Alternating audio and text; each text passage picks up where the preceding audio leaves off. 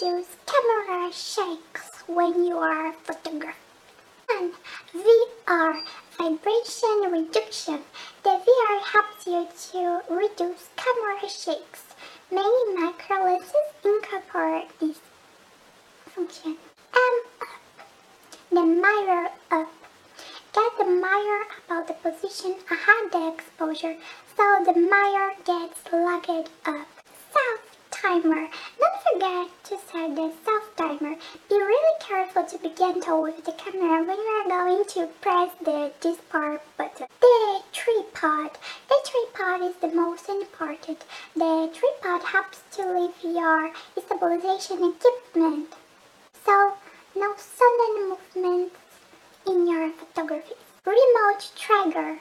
The remote trigger will help you a lot. Just press the remote shutter but- button and.